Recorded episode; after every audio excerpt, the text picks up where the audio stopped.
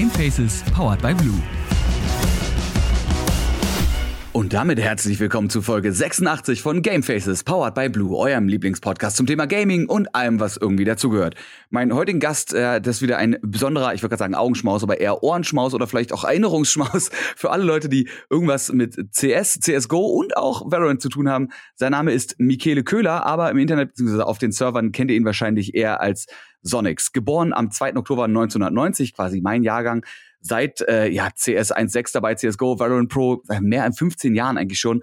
Auch mittlerweile Experte bei Run Esports, Analyst, Coaster, äh, Coaster, hm, Caster, Coach, Co-Founder von äh, Nutrition für E-Sportler, hat auch noch einen Hund. Äh, hat der Mann eigentlich irgendwas nicht? Weiß ich nicht, auf jeden Fall hat er jetzt Redezeit und dementsprechend moin Michele. Ja, danke dir erstmal für die netten Worte. Schön, dass ich hier bin. Ja, war auf jeden Fall, äh, war schon mal ganz knuffig hier der Start. Ein Augenschmaus war ich nicht, hast du gesagt, aber ein Ohrenschmaus werde ich hoffentlich sein, die Folge. Wir ziehen durch. Ein, Augen, ein Augenschmaus auch für alle, die vielleicht die, äh, die Videoteaser zu den Folgen sehen. Also wir haben ja noch kein Video. Wir sind ja aktuell nur auf Ton, aber du bist natürlich auch ein Augenschmaus. Ne? Das, Ach, geil. das klang jetzt vielleicht ein bisschen fies. Ja, äh, oh Gott, es gibt, es gibt so viele Dinge, über die man reden kann. Aber wir sind ja hier ein sehr, sehr professioneller Podcast, deswegen haben wir das ja auch alles vorbereitet und äh, werden uns in dieser Folge so ein bisschen deinem Weg widmen, wenn, wie gesagt, ähm, ich habe es ja gerade eben schon gesagt und Leute, die dich kennen, wissen, okay, der Sonics, das ist ein Pro-Player. Oder zumindest war mal ein Pro-Player und ist jetzt mittlerweile Fulltime-Streamer und darüber würde ich natürlich gerne ein bisschen bisschen mit dir quatschen, äh, aber natürlich auch generell über deine Zeit in verschiedensten Teams. Also für die, die es nicht wissen, ne, Teams, bei denen du gespielt hast, äh, unter anderem aktiv Counter-Strike waren Mouseboards, äh, Alternate Attacks, Panthers Gaming und bei Big, obwohl du bei Big zumindest Counter-Strike nicht aktiv gespielt hast, sondern da der Coach warst für das Academy-Team Yes. und äh, später dann auch Content Creator. Und Content Creator für Big bist du immer noch, oder? Ähm, jetzt nicht mehr, nein. Also ich habe dann, dann zu Valorant gewechselt und damit haben wir auch das beendet. Okay, aber ich meine, gibt ja theoretisch auch ein, Valorant Big Team, wenn man so an Leute wie, wie Gobby denkt, der ja auch von Counter-Strike zu Valorant gewechselt ist. Aber gut, das ja, das ist, das ist ja Zukunftsmusik.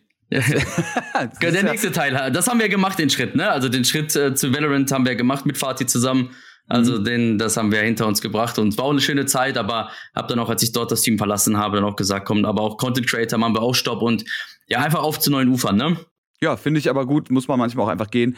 Vielleicht können wir ganz kurz anfangen, wie äh, ja, mit deiner mit deiner Karriere einfach mal, um ne, ein bisschen auch den Background nochmal zu kriegen. Wie hat das bei dir angefangen? Also du bist ja quasi dann äh, fast genauso alt wie ich, du wirst dann 32 dieses Jahr. Ähm, Yes. Das heißt, du wirst wahrscheinlich auch wie ich irgendwie entweder über Freunde oder über Brüder irgendwann mal in einem Internetcafé gelandet sein und dann plötzlich an einem Rechner gesessen haben, wo CS lief, oder?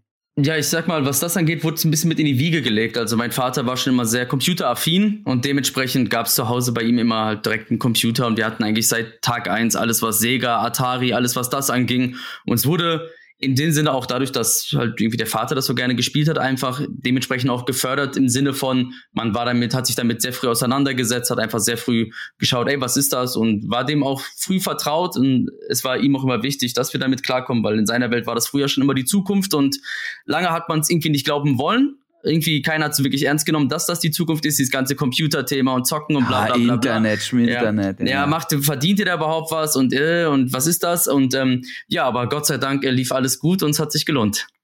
Wie bist du dann zum Pro-Spielen gekommen? Also war es bei dir so, dass du irgendwelche damals schon Teams hattest, wo du gesagt hast, oh, die finde ich total krass und sowas würde ich auch gerne mal machen? Oder bist du da eher so zufällig reingerutscht?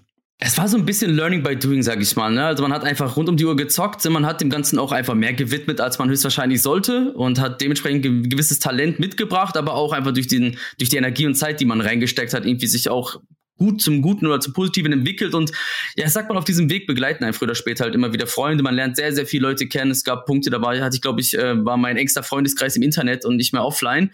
Und über die Kontakte, die man halt über die Zeiten geknüpft hat, man hat halt einfach so viel Zeit im Internet verbracht, in Ligen wie der ESL damals. Hat- Da hat man dann einfach die richtigen Leute, sage ich mal, kennengelernt und hat irgendwie auch sich einen Namen gemacht und auch dann oft auf sich aufmerksam gemacht. Und ja, dann führt halt ein, das eine zum anderen, dass ich dann äh, sehr, sehr früh mit 16 Jahren schon meinen ersten Profivertrag unterschreiben durfte. Hast du so Teammates, wo du sagst, die waren so ein bisschen bezeichnend für dich? Also das waren so die, die vielleicht am Anfang nicht gecarried im Game haben, sondern gecarried in der Entwicklung als Pro-Spieler und die dich vielleicht irgendwo mal mitgenommen haben? Oder war das bei dir eher so, dass du eher der warst, der drin war und dann Leute nachgezogen sind? Ähm, ich denke, es war so das ganze Umfeld. Also mir war immer schon früh wichtig, dass man sich irgendwie mit Leuten umgibt, die irgendwie das gleiche Ziel haben. Also es war immer so ein gewisser Spaß, also ein gewisser Spaß und Fun-Faktor war immer wichtig, schon damals beim Zocken, auch bei diesen, sage ich mal, unbedeutenden Ladder-Matches. Aber es war schon mal sehr früh, äh, sehr früh wichtig für mich einfach, dass ich Leute habe, die auch irgendwie mehr wollen und für die auch der Spaß ist, wenn man dann gewinnt. Also für mich war immer ey, das Spiel ist ja irgendwie schön und gut und ja, ein bisschen Datteln macht Spaß, aber wenn wir verlieren, ist der Spaß hier bei mir raus. Und da hat man halt irgendwie, da hat sich halt dann sehr früh die Spreu vom Weizen einfach getrennt. Und ich glaube, so der erste, sag mal, wirklich Kontakt, der auch in diese Pro-Szene dann gereicht hat, war Konsti, hieß der damals. War auch ganz lustig. Den hatte ich dann damals eigentlich vor dem Ganzen über Musik kennengelernt. Ich habe auch, ich mache seit 15 Jahren Musik und wir haben uns eher über die Musik sehr gut verstanden und der hatte dann damals die Chance eben, der dann EPS-Slot hieß das damals bei Counter-Strike, ESL Pro Series einen Slot bekommen. Ein anderer Spieler, Six, vielleicht später auch mal ein Thema, den kennt man eigentlich auch in der Szene, ist damals, hat sein Team, äh, hat dann das Team verlassen und dann hat das eine zum anderen geführt, dass man mich halt dann geholt hat, gesagt, so, ey, den kenne ich noch, mit dem habe ich viel gezockt, so, das ist ein cooler Dude, lass uns den einfach reinholen. Ich merke übrigens immer wieder, äh, ich musste nämlich direkt gerade an, an den Kevin Westphal denken. Ich weiß nicht, ob du den noch kennst, der Mitbegründer von äh, Electronic ESC? Nee, von genau von ES, von ESC, äh, der auch dein dein letztes Pro Match, ja. wenn ich mich äh, erinnere, ne, das war die Wintermeisterschaft 2018 in äh, Oldenburg, glaube ich. War das mit Attacks noch? Da sind wir knapp aneinander vorbeigeschlittert, weil ich quasi ab der nächsten ESL-Meisterschaft auch mitmoderiert habe. Da hätte man sich da schon kennenlernen können, siehst du? Das ist so wie, ja.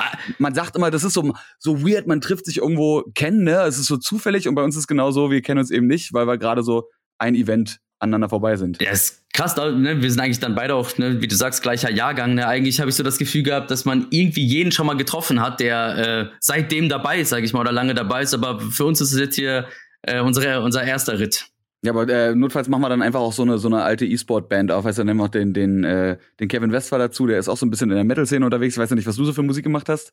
Äh, alles Black Music, ganz viel Hip-Hop mache ich immer noch. Aber ey, das Hip-Hop äh, Hip und, Metal, Hip und Metal kann man mischen. KZ und Callejon hat super funktioniert. Ja. Gab es, glaube ich, drei Songs miteinander und das ist, äh, es gibt so viel, so viel Rap-Metal mittlerweile. Also ich wollte gerade sagen, also die, man benutzt ja auch mittlerweile so, so viel gleiche Instrumente und so. Es ist ja nicht mehr diese uralten Drum-Samples oder sowas, sondern gerade Live-Musik ist ja so wichtig geworden, auch für Rapper einfach, wenn ja. du das Ganze auch auf ein, auf ein Festival bringen willst oder sowas. Und da übersteigen sich die Wege sehr krass. Also, Deswegen ja, dann äh, Folge drei, Folge drei ist dann Live-Musik.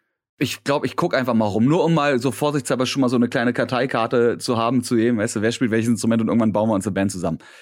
ähm, oder wir machen irgendwann eine Show zusammen, wie du zum Beispiel bei äh, Run Esports. Wie bist du denn da eigentlich hingekommen? Ähm, das war ganz einfach. Knochen, den ich auch, ne, der E-Sports-Kommentator, kennt raus. man eigentlich, genau, einfach ein super, super Freund von mir, seit auch seit zwölf Jahren, 13 Jahren, wirklich ein sehr guter Freund und der hat dann damals, ne, das ist ja auch Freaks for You, ist ja sein Baby auch mhm. und die hatten halt damals dann die Möglichkeit, das Thema zu produzieren mit, mit Pro7 zusammen, mit Pro7 Max zusammen und da hat er mich halt dann damals gefragt, ey, wir wollen das Ganze hier authentisch aufziehen, ich brauche einen Co-Kommentator, einen Analysten und einen Experten, am besten alles in einer Person. Willst du das machen? und dann sage ich, ja, mit dir super gerne. Und dann hatten wir dort, glaube ich, auch zwei Jahre, wo wir wirklich ähm, super, super viel abgedreht haben. Und ähm, der hat mir auch sehr viel Spaß gemacht. Ne? Irgendwie eine, eine andere Welt, muss man sagen. Man meint, wenn man einmal von der Kamera gesprochen hat, weiß man, wie das dann ist, wenn auf einmal drei Fernsehkameras auf eingerichtet sind. Aber das ist dann doch auch schon immer was Neues. Das bei den Freaks tatsächlich äh, ist, ist eh so ein Ding. Das ist ja nochmal ein anderes Level an Produktionstechnik. Mein äh, Sänger bei ja. mir aus der Band, der ist Kameramann und der war letztens irgendwie zufälligerweise auf einem Job da und war, kam dann auch zurück in Probe und meinte so, das ist ja auch schon, ich, ich dachte, das ist so Gaming irgendwie, Alter, was die da mhm. aufgefahren haben an Zeug, das ist. Aber ja, das, that's the, that's the future, old man. Da geht's, äh, da geht's hin, beziehungsweise da sind wir ja auch schon.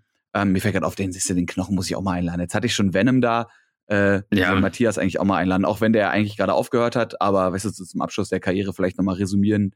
Ja, ich glaube, der hat doch einiges zu erzählen. Ne? Ich muss sagen, der ist ja auch wirklich Fall. so ein Weg Wegbereiter für super, super viele Leute. Also er hat ja Leute gepusht, wo er nur konnte. Ist ja einer der wenigen, die schon sehr früh nicht nur an ihren eigenen Kuchen gedacht haben oder an ihr eigenes Stück, sondern sehr früh sich schon immer dafür groß gemacht hat, den, den Kuchen einfach groß zu machen. Dann ist genug für alle da und so ein auch, also wirklich ein super Mensch. Da, ich denke, der wird sich auch freuen, hier am Start zu sein. Der hat ja auch wirklich Deswegen. super viel zu erzählen. Ich glaube, da habe ich auch irgendwo die Nummer und wenn nicht, kommt man da ran und äh, vielleicht hört er das auch. Also, äh, Matthias, du bist hier herzlich eingeladen und ich glaube, wir werden hoffentlich vor Folge 100 noch dazu kommen, miteinander zu quatschen. So, jetzt geht's aber nicht um den Herrn Knochen, ja, sondern um den Mann mit dem Hund.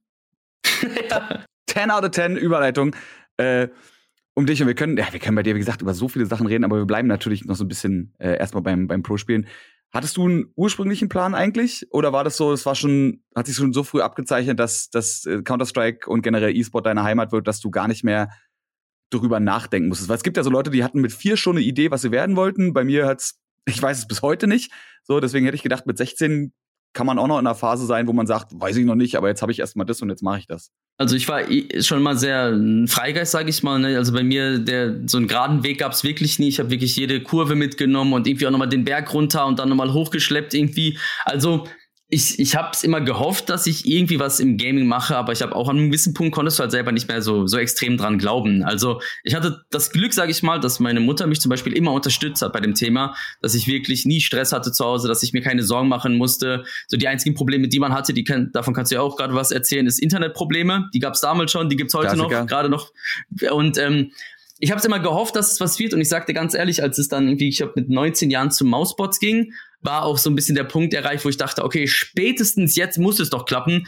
Aber das, da war der E-Sports einfach in Deutschland immer noch in den Kinderschuhen. Ich sag dir ganz ehrlich, was wir da teilweise monatlich verdient haben oder sowas, da irgendwie an irgendwie eine Zukunft drin zu denken, war, war absurd und irgendwie naiv. Und das heißt, ich hab, früh habe ich noch eine Erzieherausbildung gemacht. Das war dann etwas, was mir auch viel Spaß gemacht hat, aber auch ja nicht so die komplette Erfüllung für mich. Dann habe ich noch mal beim Zoll angefangen. Also okay. ich habe auch so wirklich also viele Themen auch irgendwie links und rechts gemacht. Ich wäre gerne zur Hunde Hundestaffel gegangen. Ich glaube, wer den Hund dann irgendwann mal sieht, so der weiß, äh, das passt auf jeden Fall und dementsprechend ähm, Pro Gaming war immer der Traum, aber war nicht so das einzige äh, Zugpferd, was ich hatte, sag ich mal, oder nicht das einzige Eisen im Feuer.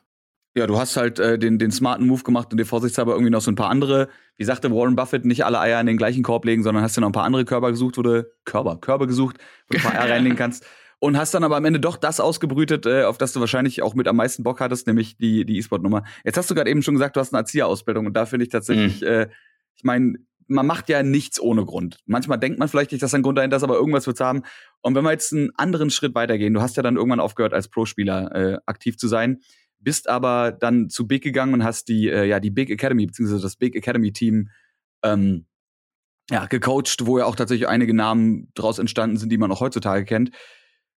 Vielleicht erstmal die Frage, wann hast du beschlossen, als Profispieler aufzuhören und wie, wie macht, also beschließt man das einfach? Sagt man einfach, ich höre jetzt auf als Profispieler oder müssen da so fünf Sachen gleichzeitig passieren, dass man sagt, oh, das passt jetzt? Ja, ich glaube, es müssen wirklich viele Sachen gleichzeitig passieren. Ich glaube, ein Profispieler kann nicht von heute auf morgen aufhören, weil diese Passion und dieses Feuer, was in einem ist, und dieses Kompetitive, das geht niemals komplett raus. Also, wenn, egal was ich mache im Leben, es ist irgendwie der Wettbewerb automatisch dabei. Also, ich muss es irgendwie immer wie ein Profispieler angehen. Ich muss mich vorher informieren. Ich muss äh, Tutorials gucken, egal ob ein neues Spiel oder sowas. Ich will immer gleich gut sein. Das heißt, man, man, man sagt nicht einfach von heute auf morgen so, nee, damit ist Schluss. Das waren wirklich dann Faktoren, die zusammenkommen. Irgendwie so, ich sage einfach, das echte Leben hat einen eingeholt. Ne? Man, man wollte irgendwie schauen, dass es dort weitergeht, dass man ein geregeltes Leben hat, dass das Einkommen geregelt ist. Das waren ja alles damals noch Variablen. Wenn man, wir waren damals mit dem 1.6 Mausboard, waren wir Top 3 der Welt. Wenn du das heute machst, Top 3 der Welt, verdienst du das hundertfache gefühlt im Monat. Mhm. Aber das gab es damals noch nicht. Das heißt, wir mussten echt uns immer wieder gefühlt jährlich damit auseinandersetzen. Ey, ist es jetzt weiter mit E-Sports oder müssen wir jetzt wirklich, müssen wir jetzt aufhören damit? Und ich sag mal, dann, dann hat man erstmal den ersten Schlussstrich gemacht. Und ich sag mal, gerade nach 1.6, das war so der erste Schlussstrich. Dann sag ich mal von mir aus, nach CSGO nochmal ein Schlussstrich, aber es fing ja immer wieder an. Ich habe ja immer wieder geguckt, dann geht man zu Panthers, dann switcht man das Game, dann macht man Valorant, geht wieder zu Big als Profi und so hat's immer, so ging's immer weiter. Aber ich sag mal, jetzt bin ich erst an dem Punkt, wo ich sage, okay, kein Profispieler mehr. Du bist jetzt an dem Punkt mit dem, mit dem Fulltime-Streamer angekommen, aber ich würde tatsächlich kurz ja. vorher noch übers, übers Coachen reden, wenn das okay für dich ist. Sehr ähm, gerne wie ist es dazu gekommen? Wie war der Gedankengang bei dir, dass du gesagt hast, okay, ich spiele jetzt nicht mehr selber, aber ich möchte in dieser E-Sport-Landschaft bleiben und coach jetzt? Gab es da vorher einfach schon immer Gespräche, dass du gemerkt hast, du hast eh so vielleicht auch IGL-Fähigkeiten, wo man dann eben bei Big auch schon gesehen hat, yo, der Junge, der hat eine, ein Wissen, was auch weitergegeben werden muss, was man nicht einfach so liegen lassen kann? Oder also wie wird man dann plötzlich zum Coach? Ich weiß so ganz genau, ich habe äh, letzte Woche der Probezeit habe ich meine Kündigung beim Zoll reingeworfen, weil ich gesagt habe, ey, Fulltime Streaming, das äh, Fulltime Streaming, das ist es, das mache ich jetzt. Aber sich rein auf die Verdienste daraus zu verlassen, war halt auch nicht mein Thema, also habe ich angefangen eine Homepage zu machen und habe dort Coachings angeboten. Das heißt, Leute konnten sich bei mir bewerben und ich habe die dann halt, ne, für einen gewissen Preis habe ich die dann gecoacht. Und irgendwie, sag mal, ich glaube 400, 500 Coachings hab in dem Bereich, zwischen dem habe ich auf jeden Fall gemacht. Und derzeit hat man schon gemerkt, man hat einiges an Wissen weiterzugeben. Und ohne ja, irgendwie zu pompös zu sein, man ist auch mit seinem Wissen den anderen immer noch sehr, sehr weit voraus. Und das war einfach ein, sag ich mal, ein Punkt, wo ich gedacht habe, ey, als Coach macht es doch auch Spaß, weil du auch, ich bin ganz ehrlich, eine gewisse Verantwortung nicht trägst. Solange du mhm. nämlich auf dem Server bist, bist du der Typ, der am Ende hundertprozentig performen muss. So, und das ist etwas, das ist auch extremer psychischer Stress und man, man kann das von außen manchmal gar nicht so krass nachvollziehen, was da auf dir lastet, wenn du jetzt in dem Moment abliefern musst und abliefern willst und es dann nicht klappt. Aber als Coach hast du noch so eine ja, auch vielleicht gesagt, eine gesunde Distanz einfach. Und deswegen war das für mich ein Gedanke, wo ich gedacht habe, ey, das kann ich mir gut vorstellen, einfach, weil ich habe eben nicht diesen, diesen permanenten Hardcore-Stress, sondern ich kann wirklich von hinten entspannt, kann alles von hinten beobachten, so ein bisschen Bird's Eye View. Und das war etwas, wo ich gesagt habe, das ist geil. Und um die Brücke zu schlagen, Big hat dann auch ähm, eben das Thema auf dem Tisch liegen, ey, wir wollen jetzt ein ordentliches Academy-Team machen. Wir wollen das Thema jetzt richtig angehen, weil es gab viele Academy-Teams in der, in der E-Sports-Landschaft zu der Zeit, aber sind wir ganz ehrlich, Academy-Teams war einfach nur, ja, wir haben hier irgendwie noch einen Server übrig, wir holen uns ein paar Junge und das nennen wir dann Academy-Team und die schauen einfach mal, was das wird. Und wenn sich da irgendwann mal was rauskristallisiert, dann nehmen wir einen. Aber es war nie wirklich so, dass du ja das, ey, wir nehmen einen ehemaligen Profi, wir nehmen hier eine bestehende Infrastruktur und probieren wirklich was zu schaffen. Wir nehmen auch einen großen Sponsor, also das gehört auch einfach dazu, dass du die Leute auch bezahlen kannst, weil Mhm. Nur weil du ein Academy-Team bist, heißt das nicht, dass du trotzdem nur mit einem Mauspad abgespeist werden musst. So, und das wäre etwas, ey, komm, wir machen mit Big richtig. Big kam auf mich zu, hat gesagt, so, ey, wir wollen das mit dir unbedingt machen. Ich habe das damals noch mit Kakafu gemacht. Das war auch damals der Ex-Coach dann von Big selber, von dem, von mhm. dem Big-Team. Und wir haben das dann zusammen aufgezogen ist wahrscheinlich auch einfach smart. Das Ding ist, was viele, du hast es gerade eben schon gesagt, für, für viele Teams oder für manche Teams wirkt eben so, ja, da liegt irgendwie was rum und wir haben noch so ein paar Spiele, aber so richtig ist es das nicht. Aber wir wollen die jetzt auch nicht komplett fallen lassen, weil es verschwendetes Potenzial wäre, aber sie schöpfen es auch nicht richtig aus. Dabei ist das ja, ich meine, man sieht so bei, bei großen Orgs, ich denke jetzt so an, an Cloud9 zum Beispiel, da hatten wir Nuki schon mal da, die da die, die äh, General Managerin ist von den Teams. Ähm, und da sehen wir es auch, wenn die Overwatch League jetzt vielleicht ein bisschen tot ist, aber da sieht man es immer wieder, dass eben auch Leute aus den Academy-Teams einfach wirklich dann in Tier 1 aufsteigen können, weil das eben eigentlich auch das Ziel sein sollte. Das Academy-Team sollte ja nicht sein, oh, wir haben jetzt hier irgendwie so einen Zweitligisten und der, die dümpeln da so ein bisschen vor sich rum, sondern man ist ja auch ein wirtschaftsorientiertes Unternehmen irgendwo, ne, als Team. Wäre ja Quatsch zu sagen, wir, wir hauen da jetzt Ressourcen rein dafür, dass die am Ende irgendwie nicht abliefern. Genau, das wäre verschwendetes Geld, ne? Wie du sagst, es ist ein Wirtschaftsunternehmen, äh, es ist irgendwie auch so orientiert, dass man halt auch Gewinne machen möchte. Das heißt, du zahlst dann nicht monatelang in, in Spieler, um am Ende zu sagen, so ja, das war es eh nicht wert oder so, ja komm, ist jetzt verschwendetes Geld, sondern es war von Anfang an klar, ey, das Big Academy Team, das soll irgendwann mal wirklich der Zuspieler von dem Main Team werden. Und da haben wir jetzt auch aktuell das Beispiel Krimbo, jemand, der dann auch ins Main Team aufgestiegen ist. Die haben jetzt wieder den Legend-Status erreicht. Also es funktioniert. Viele. Prosus, einer aus dem Academy-Team, war dann bei, bei, bei einem Fnatic Academy. Also so links und rechts, die Leute kommen rum und ich sag mal, jeder aus dem Academy-Team ist auch in ein Main-Team in Deutschland aufgestiegen. Sei es Alternate, ich glaube Kovana, Unicorns. Also das heißt, wir haben wirklich geschafft, dass wir jeden Big Academy-Spieler später dann wenigstens in ein Main-Team gebracht haben. Da ist keiner mehr gewesen, wo man sagt, ja gut, der ist verbrannt, tschüss, der, der, der ist hier nicht mehr notwendig oder der existiert nicht mehr in der Szene. Und da ist auf jeden Fall, ich sag mal, ja, so ein gewisses Checkmark, was man sich hinter dieses Programm einfach machen kann. Und das ist auch, also es erfüllt mich auch mit Stolz, dass es so gut funktioniert hat, weil es war irgendwie dennoch irgendwie ein Pilotprojekt, weil alles davor, was man Academy Team genannt hat, war, die, die Absicht war hundertprozentig bei allen was Positives und was Gutes. Ich möchte niemandem unterstellen, dass er nur irgendwelche Frischlinge an sich binden wollte, vertraglich, sondern ich denke, die Intention war bei allen die richtige. Nur bei Big haben wir es dann echt geschafft, so alles zu kombinieren. Ressourcen, Strukturen, Personal und das haben wir wirklich dann zu einem guten, erfolgreichen Erlebnis gemacht für alle. Da muss ich direkt dran denken, auch wenn du ja vielleicht als, als nicht direktes Big-Mitglied da nicht so drüber reden mhm. kannst, aber ähm, wie ist das für dich, wenn du dann siehst, du hast Leute, die quasi bei Big im Academy-Team sind, die du großziehst und die landen dann nicht bei Big, sondern die landen dann eben bei, bei Unicorns oder bei Attacks oder mhm. bei Sprout oder was weiß ich wo? Mega geiles Gefühl es ist, ich bin absolut auch stolz, weil am Ende des Tages geht es mir auch darum, ich, ich sehe das ja auch aus der Spielersicht, da ich einfach auch in diesem Alter schon in diesem, in dieses Profibecken geschmissen wurde, weiß ich, wie das, wie schwer es einfach auch ist, da irgendwie weiterzukommen. Und für mich ist es einfach super geil gewesen zu sehen, dass jetzt alle wirklich es geschafft haben, in Main-Teams, sage ich mal in Anführungszeichen, aufzusteigen. Nicht mehr diesen so diese Restriktion Academy davor zu haben, ne? Weil Academy heißt auch immer so ein bisschen, ja, das sind die Bambinis hier, das Nichtschwimmerbecken, aber das stimmt einfach gar nicht. Das ist einfach nur, wenn neben dem Big Main Team wäre jedes andere deutsche Team ein Academy Team. So, von mir aus kannst du auch Sprout Academy Team im Vergleich zu dem damals. So, und für mich ist einfach so, dass sie dann diesen Academy Banner weg haben und dann ihre eigenen Schritte in der Profiszene, in der Top Profi Liga machen, war für mich bei allen. Ich habe mich mega gefreut. Ich freue mich heute noch für die Leute und ich habe gefühlt zu 80 Prozent noch Kontakt, weil ich auch jemand bin, so man redet nicht täglich und auch nicht in der Woche, aber wenn ich einmal im Monat einen Bizeps rüberschicke, weil ich mich für die Leute freue, dann ist das schon geil genug. So, dann weiß, dann wissen die so, ey, krass, der, der, der verfolgt das immer noch und ich merke so, ey, die wissen, können sich auch noch dran erinnern und mhm. so freut sich einfach jede Seite, jede Partei ist da glücklich Das ist wahrscheinlich dann auch wirklich der Erzieher, der rauskommt, weißt du, du siehst dann, du siehst dann, wie die Kleinen auf einmal doch lernen zu schwimmen und äh, zu Michael Phelps werden oder ihre ersten Schritte machen und das, das erste Ace klatschen. Ja, ist so ein bisschen dieses, wie ist dieses Turtles-Meme, ne? Wo äh, Meister Splinter, ne? Wo, genau, also so ist das dann so ein bisschen. Und ich freue mich auch mega. Ich habe irgendwie letztens Krimbo, der jetzt wirklich super erfolgreich gerade im Big Main Team ist, so hatte ich auch, ich habe irgendwie so einen fünf, sechs Jahre alten Steam-Gästebucheintrag von bei mir von ihm gefunden, wo er irgendwie sein Knife verkaufen wollte, weil er mit dem Game aufhören wollte. Oh wow. Und ich habe ihm das einfach, genau, ich habe ihm das so geschickt, so als, ey, remember, guck mal, wo du warst und guck mal, wo du jetzt bist. Und sonst hat ihn auch, ich habe richtig gemerkt, dass, dass ihn das extrem gefreut hat, einfach weil du bist dann halt auch gerade in seiner Phase oder halt überhaupt, du bist in so einer, in so einer Trance-Phase auch. Das Adrenalin von allen Seiten kommt auf einmal Spotlight und du kannst es in dem Moment gar nicht so richtig realisieren, was für einen Aufsprung und was für eine Chance du gerade hast. Und deswegen war es für mich irgendwie geil, das zu sehen, dass er das nochmal mitkriegt, dass er eigentlich aufhören wollte mit Counter-Strike und jetzt einfach an, an dem Top-Peak seiner Karriere ist, einfach, dass er das für sich auch wahrnehmen kann, dass er wirklich gerade was Großes schafft und das war für mich auch mega cool zu sehen.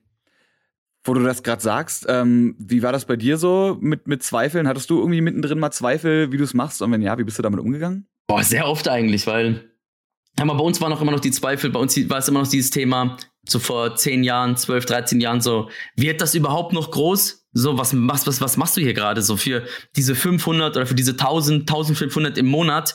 So damit, was, was willst du damit groß ernähren, wo du nicht mal weißt, ist nicht mal wirklich ein, ist das in einem halben Jahr noch ein Vertrag, der, der erfüllt wird? Ist, gibt's in einem halben Jahr diesen E-Sports in Deutschland überhaupt noch? So, und ich meine, wir haben immer schon Probleme gehabt. Ne? Ich will jetzt nicht die größten Fässer hier aufmachen mit Amoklauf Counter-Strike, aber wir hatten immer schon mit Gegenwind zu kämpfen. Also ich habe mir neben, neben Rap, Hip-Hop, was ich gemacht habe, habe ich, hab ich mit Counter-Strike die beiden Szenen rausgesucht, gegen die permanent, wo nur Gegenwind Schon, eigentlich ja. da war.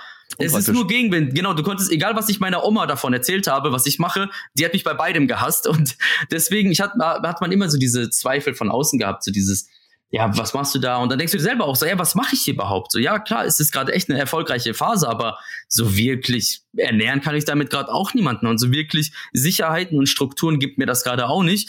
Und ich habe, glaube ich, einfach ich glaube, ich habe mich einfach durchgesuchtet auf gut Deutsch. Ich habe es einfach ignoriert. Mhm. So, ich habe auch, ich sag mal, psychisch denke ich auch kleinere Probleme da gehabt. Ich habe teilweise 40 Kilo zugenommen, dann wieder jetzt abnehmen. Man hat es irgendwie wirklich im wahrsten Sinne des Wortes einfach so runtergeschluckt. so diese ganzen Probleme, diese Existenzängste, die man hat, hat sich einfach durchgebissen und Gott sei Dank hat das alles zum, für mich jetzt zum, sich zum Guten gewendet.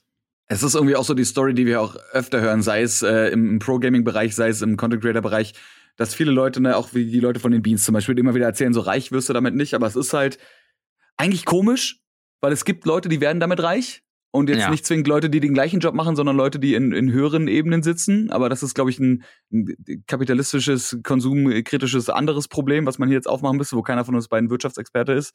Ähm, aber auch da äh, hört man immer wieder, ne, das ist einfach was, da muss man die Liebe für haben. So, man muss dieses, dieses Feuer, was man ja immer wieder äh, hört, das muss einfach brennen. Und wenn das nicht brennt, dann gibst du eben auf und dann willst du eben deinen dein Knife verkaufen. Und dann muss es halt einen Sonics geben, der sagt, Diggi, mach mal nicht, mach mal, mach mal noch mal einen weiter, spiel mal noch ein Game. Genau, so, ja. Also manchmal muss man echt dieses Glück haben, dass man auf die richtigen Leute trifft, ne, die auch, ne, ich sag mal, gerade in Deutschland ist es jetzt auch nicht so selbstverständlich, dass man sich selbstständig macht, ne? dass man probiert, irgendwie so gerade diesen Content Creator, Profi-Gaming, Spielerverträge Weg. Der ist halt, dann heißt es halt oft dieses, nee, mach doch lieber einen, mach doch einen vernünftigen Job, heißt es dann immer. Mach doch mal was Richtiges, mach doch mal was Vernünftiges, dann hast du auch was in der Hand.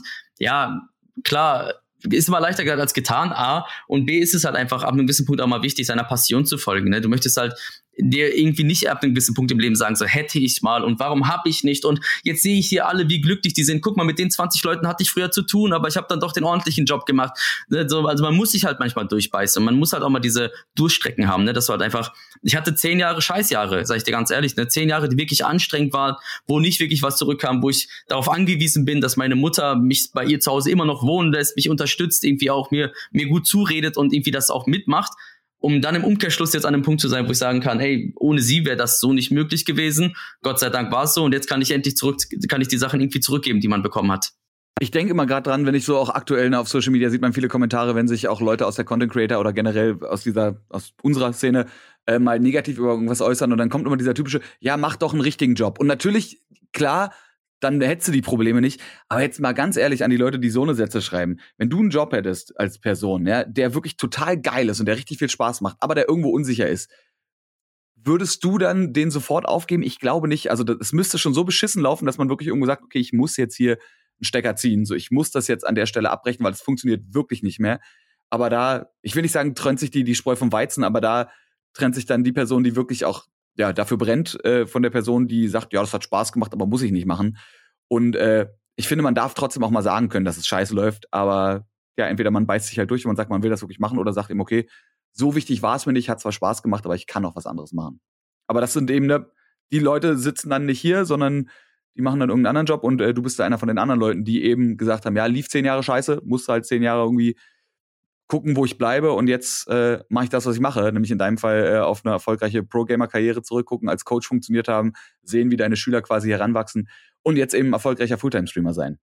Danke dafür, das äh, ist sehr lieb von dir. Ja, es ist genau das. Ne? Also man hat wirklich ähm, man hat gekämpft, man hat auch irgendwie ein bisschen Blut, ein bisschen Tränen gelassen, ne? Und man hat aber auch viel gelernt. Ne? Ich habe auch schon in den ersten zehn Jahren so viel fürs Leben gelernt, ne? Einfach wie man mit Menschen umgeht, eine Empathie und sowas. Es sind wie so, so Punkte, die, wo, wo man heute nur denkt, so, ja, das war auch wichtig fürs Leben. Das sind auch Lehren, ne? Und das sind auch mhm. Geschichten, die das Leben irgendwo schreibt. Und irgendwie kann man auch so Leuten wenigstens was mitgeben. Man kann wenigstens mal erzählen, ey, ich habe wenigstens mal was probiert. Ich habe auch mal gekämpft und ich bin auch mal auf die Fresse gefallen.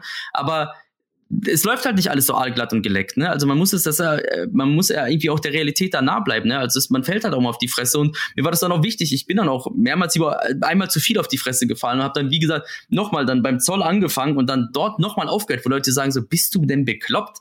Du hast es geschafft, irgendwie mit einer, mit deinem Lebenslauf, wo nur Counter-Strike Pro Gaming Verträge sind, da hast du es geschafft, in den Zoll zu kommen, da, dass die dich da haben wollen und hörst trotzdem da wieder auf, um doch wieder irgendwie Streaming zu machen. So, ja, es ist, es ist verrückt, wenn du es jemandem erzählst. Jeder wird sagen, ja, du hast so manchmal einen an der Waffel, aber es ist ne, diese Passion einfach, dieses Feuer. Wenn du das halt nicht in dir hast, ne, das, das kann man irgendwie dann auch nicht nachvollziehen. Ne? Dann, aber dann braucht man halt im Umkehrschluss auch nicht irgendwie sagen so, ja, die haben es ja immer alle einfach. Ja, ich würde auch gerne nur fürs Zocken Geld bekommen und guck mal, der, ja, was du machst, würde ich auch gerne machen. Ja, dann fress aber auch mal 15 Jahre Scheiße oder 10 Jahre. Sagen, dann, dann musst du es aber das. auch machen und nicht nur wollen. So. Genau, genau, dann mach es auch und dann hast du genau den Respekt. Den hast du dann verdient und dann ist alles schön. Aber nicht später sagen so, ah, ich hätte das auch gerne gemacht. Nee, hast du aber auch nicht, ne? Punkt.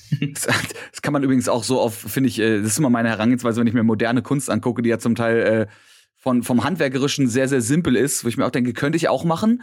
Und dann irgendwer anders sagt, ja, hast du aber nicht gemacht. Und das ist der Unterschied zwischen dir und dem, dem Dude, der eine Banane an die Wand gaffert und dafür 200.000 Dollar kriegt. Ja, so. genau. Ja, Kunst, Kunst ist immer ein schönes Beispiel für, ah, das könnte ich auch. Ja, dann ja. mach. Go for dann it. Mach. Ja, keiner hält dich, wirklich. Niemand. Mal das bitte.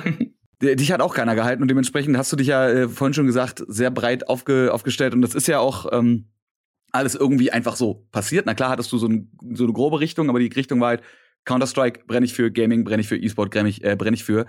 Und da verstehe ich auch, wie in deinem Leben, ne, wie das einfach passiert. Man trifft die richtigen Leute, dann hat man, dann hat man hier einen Knochen zum Beispiel, dann ist man irgendwie bei Run E-Sports, dann äh, kommt man zu Big, dann ist man da Coach, dann kann man hier mal einen Analyst machen, dann kann man hier mal casten. Ähm, aber eine Sache in deinem Lebenslauf, denke ich mir, das klingt mir nach einer, also das andere waren auch Entscheidungen, aber das klingt mir nach einer noch bewussteren Entscheidung. Und das ist die Firma, die du mit deinem Bruder gegründet hast. Äh, Plasma heißt die. Das yes. ist Nutrition für E-Sportler. Wie kommt man denn jetzt darauf? Also, dass man, wie gesagt, von einem zum anderen springt, kann ich komplett nachvollziehen, auch wenn vielleicht in manchen Momenten man dabei gewesen sein muss, um zu verstehen, wie es dazu kommt. Aber irgendwie denkt man sich, ja klar, irgendwann muss es dazu kommen. Aber eine Firma zu gründen, die was mit Essen zu tun hat, ist nochmal ein anderer Spruch. Äh, ein, anderer, ein anderer Weg. Ich sag mal, ich habe damals viel Sport gemacht, ja. Und äh, gerade so in, in der Fitnessszene war es irgendwie das Normalste der Welt, dass man irgendwie schaut, was, was gibt es an Nahrungsergänzung, was kann man möglich machen, wie holt man das Maximum im Sport aus sich raus. Und das war so, jeder im Gym hat irgendwie, und egal wie viel Placebo am Ende mitgeflogen ist, aber jeder hat irgendwo noch einen Shake geballert, noch einen Pre-Workout-Booster gezogen, noch hier Aminosäuren, bla, und ne, sky's the limit, ja, in diesem Sport. Ja. So, und dann habe ich mir damals gedacht, so, okay, wie kann es sein, dass ich jetzt hier auf Events bin, um die Welt fliege? Ja, ich bin in Südkorea, ich bin in China. So, das ist wirklich für mich schon ein Level gewesen. Wie kann das sein, dass das Maß aller Dinge in so einem Sport, der gerade so riesig wird, wo man wirklich, wo man langsam merkt, ey, hier kann man richtig fett Kohle verdienen. Wie kann das Maß aller Dinge ein, ein Energy Drink sein? Ein Energy Drink, den meine Mutter im Büro trinkt. So, da denke ich, da, da irgendwie ist da eine, eine da, da ist irgendwie so eine Diskrepanz etwas, irgendwie, ja. Eine absolute Diskrepanz. Da muss doch irgendwie mehr gehen. So, und ich sage ganz ehrlich, dann ist das ein Thema, das habe ich sechs, sieben Jahre vor mich hergetragen. Einfach dieses, dieses, ey, da geht doch mehr und da gibt es mehr und guck mal hier und hier. Aber bis du an dem Punkt bist, wo du eine eigene Firma gründest, ich habe mir jahrelang die Hose gemacht vor diesem Gedanken, diesen Schritt überhaupt zu gehen, das zu machen, weil dafür war ich halt echt noch nicht gemacht, so, weil das war etwas, da, davor ist einfach Angst. So, ich hatte, ich sag mal, ich hatte niemanden in meinem Umfeld, niemanden in der Familie, der diesen Weg schon mal gegangen ist, der vielleicht, wo man sich vielleicht mal hätte einen Rat holen können oder einen Tipp, so, ey, wie läuft das denn? Was muss man dann machen? Was, was ist wichtig? So, da gab es gar nichts. Das heißt, ich war ein absoluter, eine ne Null auf diesem Gebiet mhm. und musste mich dann Step by Step daran tasten. Und ich sag mal, der erste Schritt war damals, dass ich ein, ich hatte ein Partnerangebot bekommen, damals, ich hatte eine Kooperation damals mit jemandem, der halt so Riegel hergestellt hat so, so, so, ein, so eine, die eine ganze Mahlzeit zusammen ergeben. Mhm, und ein, zwei Jahre später, genau, nach diesem, nach dieser Partnerschaft dachte ich mir so, ey, warte mal, ich schreibe den mal nochmal an. So, es ist dann so eine Art, fast wie eine Schnapsidee, ne? So, du kommst mhm. auf einmal, morgens stehe ich auf so, ey, da war doch der, der hat doch vielleicht einen Kontakt. Und ich weiß nicht, ich habe den angeschrieben und hat er damals, dann hat er mir damals geschrieben, ja, er arbeitet jetzt bei einer anderen Firma, die genau Nahrungsergänzung macht, genau für, für Sportler und für Entrepreneurs und ne, wie man es halt mhm. kennt. Und ich dachte so, ey, das ist eigentlich, das ist gerade Schicksal. Das ist eigentlich perfekt, weil deren Wissen ist eigentlich genau das, was ich will, nur noch viel optimierter für den Gaming-Bereich. Und ich sag mal, so kam eine zu, zu dem anderen, man hat gemietet, man hat sich mit denen getroffen und dann ging es so langsam los, so dass man Fachkompetenzen hatte. Das Gute war damals, ich habe dann damals meinen Bruder direkt geschrieben, ne, der durch sein BWL-Studium einfach, der hat schon damals immer ähm, super viele Firmen geleitet und so, der, der hat Ahnung von diesem Thema, aber wir waren, wir hätten nicht weiter voneinander entfernt sein können, eigentlich mein Bruder und ich. Ja, aber das ist ja perfekt, weil so deckt man genau die beiden Enden vom Spektrum ab, ne? Ich sag's dir, genau das. Also, wir, wir waren uns bis dahin auf böse gesagt fast fremd. So, wir, wir kannten uns, wir, wir äh, haben uns gemocht und wir haben uns geschrieben. Aber wir hatten nicht eine, nicht, äh, nichts, was uns verbunden hat eigentlich als Brüder. Und dann habe ich ihm damals gesagt, so, ey, ich hab's lass uns telefonieren. Wenn ich zu ihm gekommen bin damals schon, lass uns telefonieren, lass uns ein Meeting machen, weil ich war damals auch ein absoluter Larry, was das angeht, mit mir ein Meeting machen, das gab's nicht. Ich hatte keinen Kalender, meine ganzen Informationen habe ich in so neue Textdokumente gemacht. So, ich hatte, weißt du, ich hatte kein, ja wirklich, aber auch keine Titel. Ich hatte null Ordnung in meinem Leben. Und in dem Punkt, wo, das hat mein Bruder sagt mir das heute noch, als du mir gesagt hast, lass uns ein Meeting hier um 15 Uhr machen, da wusste ich, es ist ernst bei dir. Und dann habe ich ihn, habe ich mit ihm geredet, dann sind wir damals dahin gefahren zusammen und dann Step by Step by Step by Step. Und jetzt drei Jahre später, äh, es, es läuft zum Glück noch. Also es ist nicht so, dass wir da irgendwie, dass ich da Geld rausscheffle oder so. Ich habe mein damals mein Erspartes reingebracht und damit die Firma wächst, muss es halt drin bleiben. Es ist leider nicht so, dass man sagt, boah geil, jetzt mache ich hier die fette Kohle. Aber wir haben Mitarbeiter, wir haben Kunden, die den gleichen, die die Vision verstehen, die verstehen, wohin die Reise geht, warum wir diese Produkte gemacht haben und die das mit uns fühlen, die sich mit der Marke identifizieren. Und das ist irgendwie nochmal so ein, ein ganz neues Kapitel, was ich in meinem Leben einfach dann gestartet habe, dass ich darüber, dass ich das gemacht habe, dass ich mich getraut habe, dass ich auch den Gegenwind bekämpft habe, weil dieses Thema gab gegen, bei dem Thema gab es Gegenwind, plus, dass man am Ende immer noch steht. Die Hater haben irgendwann angefangen zu sagen, so, ey, das ist ja doch ganz gut, was ihr da gemacht habt. Hab, ich habe dem nur nie eine Chance gegeben. Und das war jetzt ein Punkt ist so, die, es läuft, wir haben ein tägliches Geschäft, wir machen, wir machen es immer noch nicht hauptberuflich, es ist immer noch ne, mhm. von uns beiden Nebenberuf. Hoffentlich bald kann es wenigstens mein Bruder schon mal Vollzeit machen und ich ziehe irgendwann nach, aber bis dahin ist es immer noch ein weiter Weg und immer es wird immer wieder Probleme geben, aber der Stand jetzt ist es auf jeden Fall das Beste, was mir passieren konnte, weil alleine nur aus dem Grund, dass ich dadurch meinen Bruder richtig kennengelernt habe, dass wir, wir haben seit diesem Thema haben wir die beste Verbindung ever. Also wir haben so krass zueinander gefunden und sind zu, zu so einer starken Einheit zusammengewachsen, dass mir das Gewinn genug ist an der Firma. Wenn die morgen pleite geht, habe ich alles gewonnen, weil ich habe meinen Bruder richtig kennengelernt, er hat mich richtig kennengelernt und wir freuen uns einfach über jeden Tag, den wir zusammen haben. Das ist super wholesome irgendwie. Also das ist, das, ja. ist, das ist auf der einen Seite wirtschaftlich einfach interessant, aber du sagst schon, dass, da wird man jetzt nicht reich mit, aber es ist halt einfach noch ein Standbein mehr. Und wenn man ja. 17 Standbeine hat und jedes Standbein hat halt nur zwei Zehen, ist egal, man steht halt irgendwie trotzdem stabil. Weirde Kreatur, die ich da gerade erschaffen habe. Aber äh, bitte einmal malen. Ja, ne, aber ich, aber ich, kann, geil. aber ich finde einfach zu sagen, also ich finde das gerade voll schön, dass du sagst so, und selbst wenn das nicht funktioniert, du hast also A natürlich äh, was gelernt, so für die Zukunft, du könntest vielleicht eine andere Firma damit großziehen und B ja. äh, einfach das, das ja, nicht in Geld aufzu, äh, aufzuwerten, äh, den Fakt, dass du eben mit deinem Bruder jetzt eine Connection hast. Ist der älter oder jünger als du? Fünf Jahre älter. Okay, also der war schon quasi war schon im Studium, als du noch, als du noch äh, Counter-Strike geballert hast, gerade. Ja, so. genau, als ich, ja, er, der hat auch damals gezockt und er hat auch Spaß dran gehabt an Counter-Strike. Also durch ihn kam ich auch so ein bisschen an dieses direkte Spiel, sag ich mal. Der hat das damals mhm. mit seinen Freunden gezockt. Und der hat das auch schon mal, also der hatte Spaß am Spiel, aber der hatte bei ihm, also der erste Sohn der Generation war noch der so, du musst Schule sofort vernünftig machen, Klassiker. du musst sofort studieren, du musst, musst, Job, Job und wehe, du hast auch nur eine halbe Stunde Lebenslauflücke, dann wirst du gefühlt enterbt. So, das war sein Part, sorry dafür. Und ich war halt der Chaot der Familie, der Künstler, der Unsinn macht, der hier nochmal eine extra Woche braucht. Ach, sitzen geblieben, ach, Schule gewechselt. Das war halt mein Part. Deswegen haben wir lange gebraucht, um irgendwie so einen gemeinsamen Nenner zu finden. Nicht, weil wir so fremd sind vom Charakter, aber weil wir diese fünf Jahre haben doch schon einen komplett mhm. anderen Kopf im Start des Lebens gemacht. Und jetzt, ich sag mal, jetzt im Late sind wir so auf einer Wellenlänge und könnten uns nicht besser verstehen. Plus, dass ich von ihm lerne und er von mir. Hast du gerade gesagt, jetzt im Late? Ja, im Late, genau. Okay. Mit 31 im Late. Ist das schon, ist das schon das, ist das schon das Late Game? Ach du Scheiße, okay, fuck. Gut, dann bin ich also mit 32 schon, schon drüber. Ich muss Dann auch noch Bonusrunden. Oh, es, es, ist, äh, es ist DLC und äh, Postgame-Content, New Game Plus, bitte. äh, ich muss auch gerade dran denken, bei mir war es auch so, mein kleiner Bruder ist neun Jahre jünger als ich und bei mir war es auch so dieses, ne, wenn ich überlege, was der so für Freiheiten hat, sei es auch einfach im, im Gaming, sei es auch mit Umgang mit Technik. Äh, ich glaube, ja. ich habe mir die einfach irgendwann eingefordert und dann äh, haben meine Eltern gesehen, okay, das ist, da ist nicht Hopf und Malz verloren, aber der, der kriegt das schon hin. Ja, der studiert halt irgendwie nebenbei und dann macht er dieses YouTube-Zeug, ja, mach mal, das passt schon. So, ähm, genau und dann irgendwie ist irgendwie so. sind. Aber es ist, es ist immer so, die ersten, ja, die älteren Geschwister sind immer die, die sich dann wundern, warum eigentlich wie kannst du, wie kannst du so mit unseren Eltern reden, ohne direkt enterbt zu werden? Wie, yeah. du hast heute eine Stunde am PC gespielt. So lange? Krass, Alter. Eine ganze ja, Stunde Videospiele. Ja, aber so ist es halt. Genau das äh, war's, ey. Ja. Würdest du aber sagen, dass ähm, dadurch, dass du die Möglichkeit hattest, eben nicht wie er so direkt in diesen erfolgreichen berufsbildenden Weg reingehen zu müssen, sondern eben dann auch die Pro-Gamer-Route wählen zu dürfen, ähm, hast du da Dinge mitgenommen, wo du sagst, die hast du auch nur lernen können, weil du Pro-Gamer geworden bist? Ja, ich sag mal, was man halt erstmal äh, früh mitnimmt, ist einfach so die, den Umgang mit der Sprache, ne, dass du halt einfach auch Englisch fließend irgendwo sprechen musst, ne, das ist super früh wichtig gewesen, was geil war für mich, klar, hat er in der Schule auch gehabt, so ist nicht.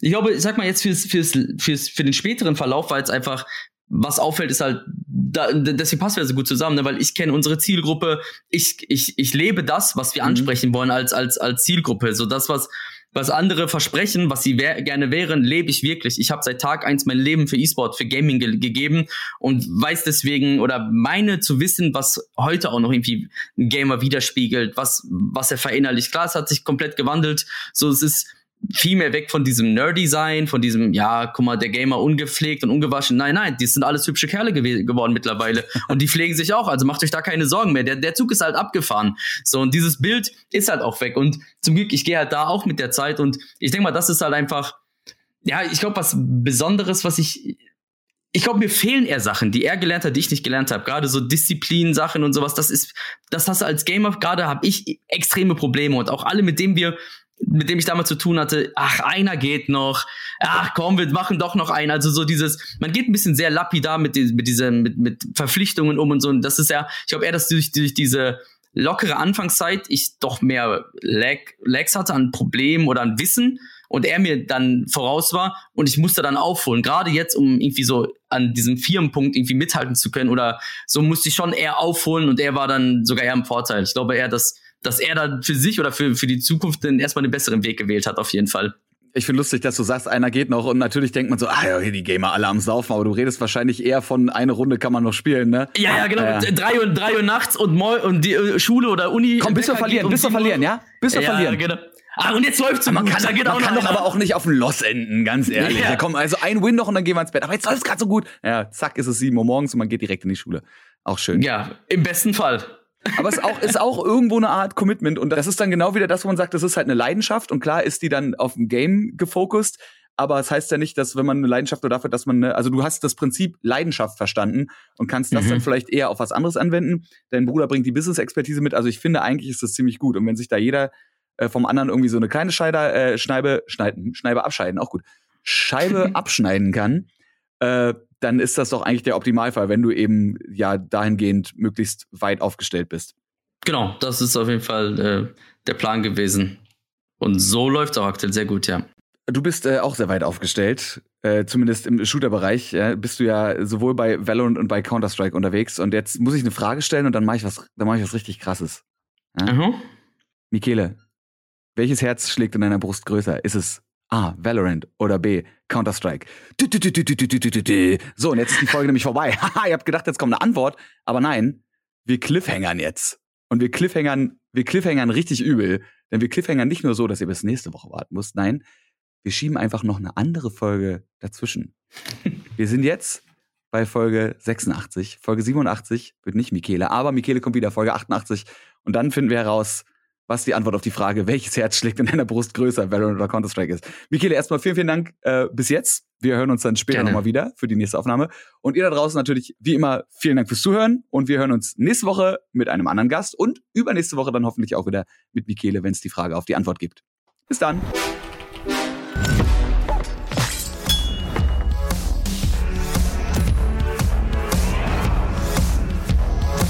Game Faces powered by Blue.